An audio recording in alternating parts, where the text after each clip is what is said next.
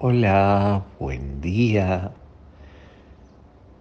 La liturgia de hoy nos pone en tono cuaresmal, con el sentido más profundo de la cuaresma y nos invita a leer el Evangelio de Mateo 6.1.18. Hay tres prácticas que marcan el ritmo de penitencial en el pueblo de Israel, que son la oración, el ayuno y la limosna.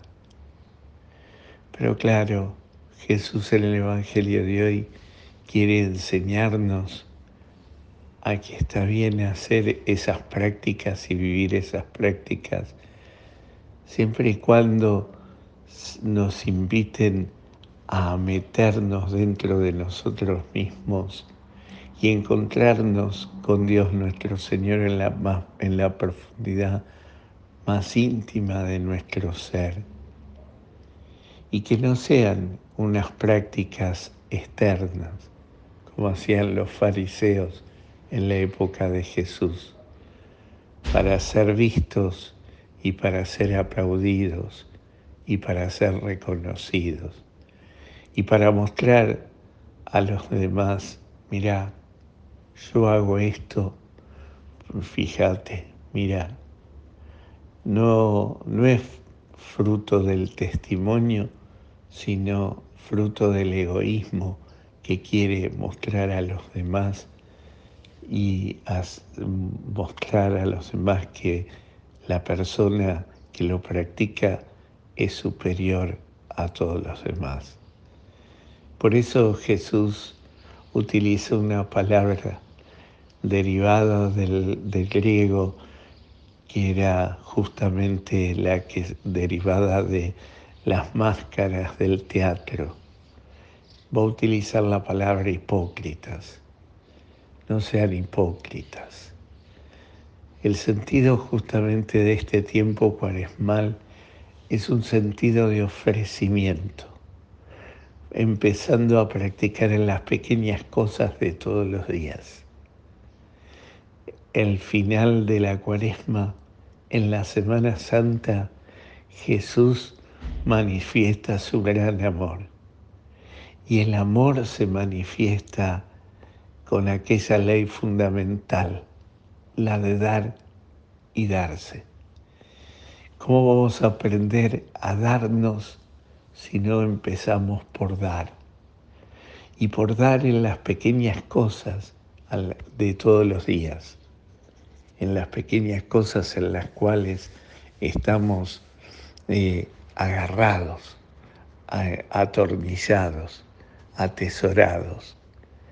Y por eso la práctica de, estas, de, estas eh, estilos tiene razón de ser en la medida, en tanto y en cuanto que me ayudan a encontrarme personalmente con Dios.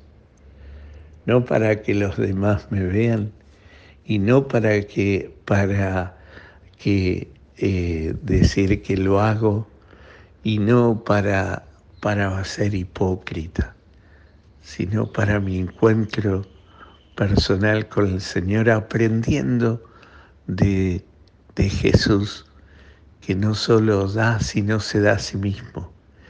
Y si yo no soy capaz de darlo todo por Dios, eh, empiezo a practicarlo.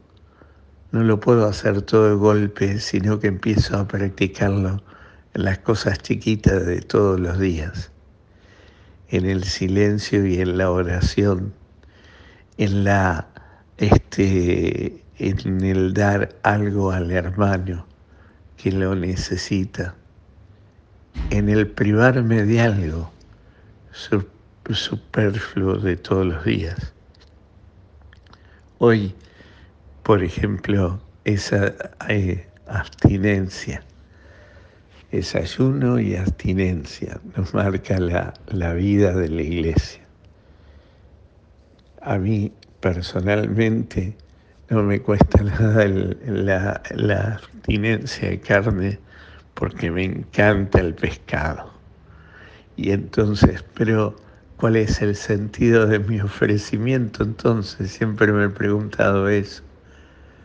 Entonces, habrá que ofrecer otra cosa y habrá que comer otra cosa y habrá que tener el sentido del ofrecimiento, de algo que ofrezco todos los días, así como ofrecemos el pan y el vino en el altar donde Jesús se vuelve a dar a sí mismo, así también ofrecer.